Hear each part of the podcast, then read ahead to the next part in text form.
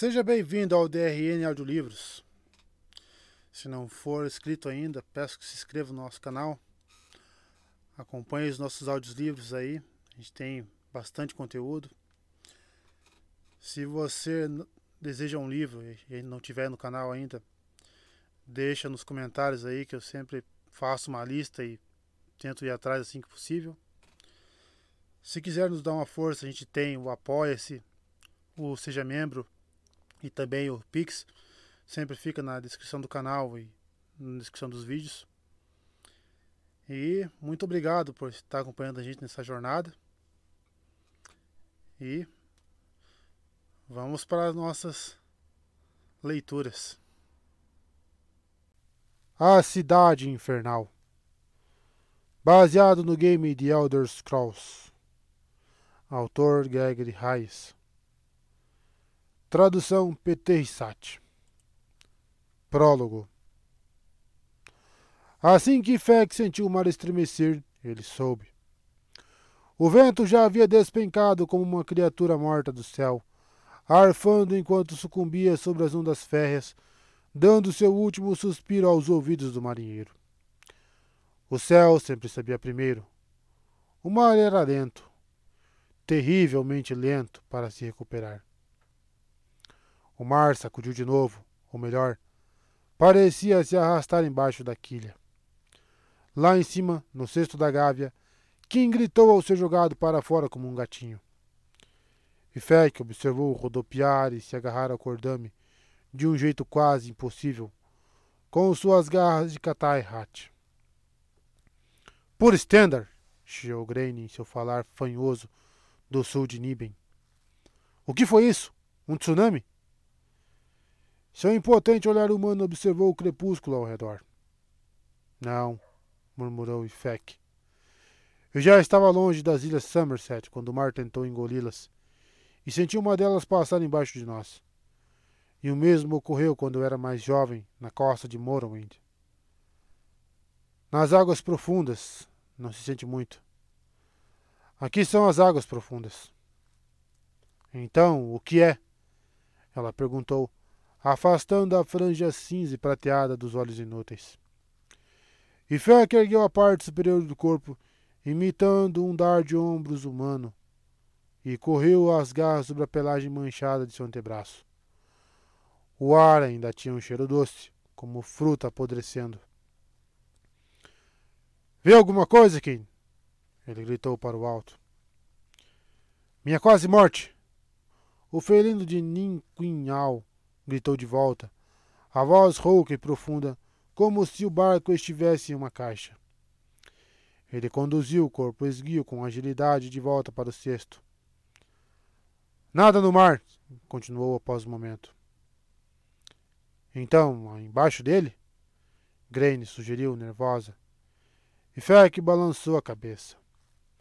O vento, disse ele. Em seguida, ele viu, ao sul, um negror repentino, um raio verde estalando, e uma silhueta apareceu como uma grande nuvem carregada. Segure-se! ele gritou. Ouviram um estouro como de um trovão mas quarenta vezes mais alto, e uma nova rajada de vento quebrou o mastro principal, levando o pobre Kim à morte que ele quase vira antes. Depois, tudo ficou quieto novamente, exceto pelo zumbido em seus ouvidos machucados. Pelos deuses, o que pode ser isso? Grane perguntou, mas ele mal conseguia ouvi-la. O mar não se importa, disse Feck observando a massa escura movendo-se na direção deles. Olhou ao redor do barco. Todos os mastros estavam partidos e parecia que metade da tripulação já se fora. O quê? Não são muitos os Khajiit que se lançam ao mar, disse Feck. Eles o enfrentam por causa do comércio, para transportar escuma por aí, mas poucos o amam. Só que eu adoro o mar desde o dia em que comecei a miar. E o amo porque ele não se importa com o que os deuses ou os Daedra pensam, ou Deidra. Ele é outro mundo, com regras próprias. Do que você está falando? Não sei ao certo, admitiu ele. Sinto. Não penso. Mas você não acha. Não acha que parece? Ele não terminou. Não precisava. Granny olhou na direção da coisa. Agora vejo, disse ela. Sim. Vi um portal para o Oblivion aberto uma vez, afirmou ela. Quando meu pai trabalhava em Leyowin, vi coisas. Parecia um pouco com isso. Mas o sacrifício de Martin. Dizem que não pode acontecer de novo. E não parece um portal. Não tinha a forma de uma nuvem carregada, percebeu Ifek, mas parecia um cone gordo com a ponta para baixo. Outra rajada de vento estava se erguendo, e nela havia algo incrivelmente fétido. Não importa o que seja aquilo, disse ele. Não para nós. Poucos instantes depois, não importava mesmo. A garganta de Sul doía por isso sabia que havia gritado. O suor escorria por seu corpo, o peito queimava e os membros tremiam. Abriu os olhos e se esforçou para levantar a cabeça, a fim de ver onde estava. Um homem à porta tinha uma espada em punho. Seus olhos eram azuis e muito arregalados embaixo de uma cabeleira encaracolada cor de cevada. Xingando, Sua estendeu a mão para pegar a arma pendurada na perna da cama. Não se mexa, disse o sujeito, dando um passo para trás. Você estava aí, uivando, e fiquei preocupado de que algo estivesse acontecendo. A luz do sonho ainda estava se dissipando, mas a mente de Sul já começava a funcionar. Se o sujeito o quisesse morto, já teria feito o serviço. Onde estou? perguntou ele, pegando o cabo de sua espada longa, apesar da conclusão a que chegara. Na estalagem do magro, respondeu o homem, e após uma pausa completou. Em chorro. Chorro. Certo. Você está bem? Estou, disse Sul. Não precisa se preocupar. Ah, ok. O homem parecia desconfortável. Você. Hum, grita assim toda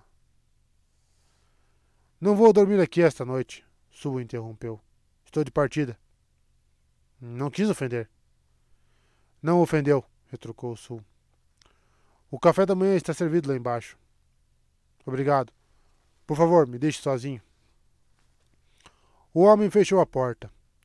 Su ficou sentado por um momento, esfregando as marcas de expressão na testa. Azura, murmurou ele. Sempre reconhecia o toque da princesa, mesmo quando era leve. Esse não havia sido leve. Fechou os olhos e tentou sentir o mar saltar embaixo dele. Ouvir as palavras do velho capitão Kajit. Ver mais uma vez através de seus olhos. Aquela coisa surgindo no céu. Tudo ao redor fedia a Oblivion. Depois de vinte anos passados lá, devia conhecer o cheiro. Vurron, suspirou ele. Deve ser você, Vurron, eu acho. Por que outro motivo a princesa me enviaria tal visão? O que mais importaria para mim? Ninguém respondeu, claro. Ele recordou um pouco mais depois de o Kajit ter morrido. Viu Isriven, como da última vez, pálida e sem vida, e as terras devastadas no que no que no passado haviam sido Morrowind. Tudo aquilo sempre estava em seus sonhos, com a Azur intrometendo-se neles ou não. Mas havia outro rosto, um jovem, coloviano provavelmente, com o nariz levemente curvo. Parecia familiar, como se tivessem se conhecido em algum lugar. Isso é tudo? perguntou Sul. Não sei nem em que oceano procurar. A pergunta era para Azura, mas sabia que era retórica. Também sabia que tivera sorte por ter recebido aquelas imagens. Arrastou o corpo cinzento e esbelto da cama e foi até a bacia para jogar uma água no rosto e piscar os olhos vermelhos para si mesmo diante do espelho. Já ia se virar quando percebeu atrás de si, no reflexo, dois livros apoiados em uma prateleira que, não fossem eles, estaria vazia. Foi até lá e pegou o primeiro. Contos das Águias do, das Águas do Sul era o título. Meneou a cabeça e abriu o segundo. As últimas e mais intrépidas aventuras do príncipe Zatrebos era o título do outro. E lá, no frontispício, estava a estampa do rosto de um jovem com uma leve, leve curva no nariz. Pela primeira vez em anos, Sul soltou uma gargalhada rouca. Ora, muito bem, disse ele. Desculpe por duvidar de você, Alteza. Uma hora depois, equipado com armas e armadura, cavalgou a sudeste na direção da loucura, da vingança e da morte. Embora há muito tempo já tivesse esquecido o que era felicidade, imaginou que devia ser um pouco como o que ele sentia naquele instante.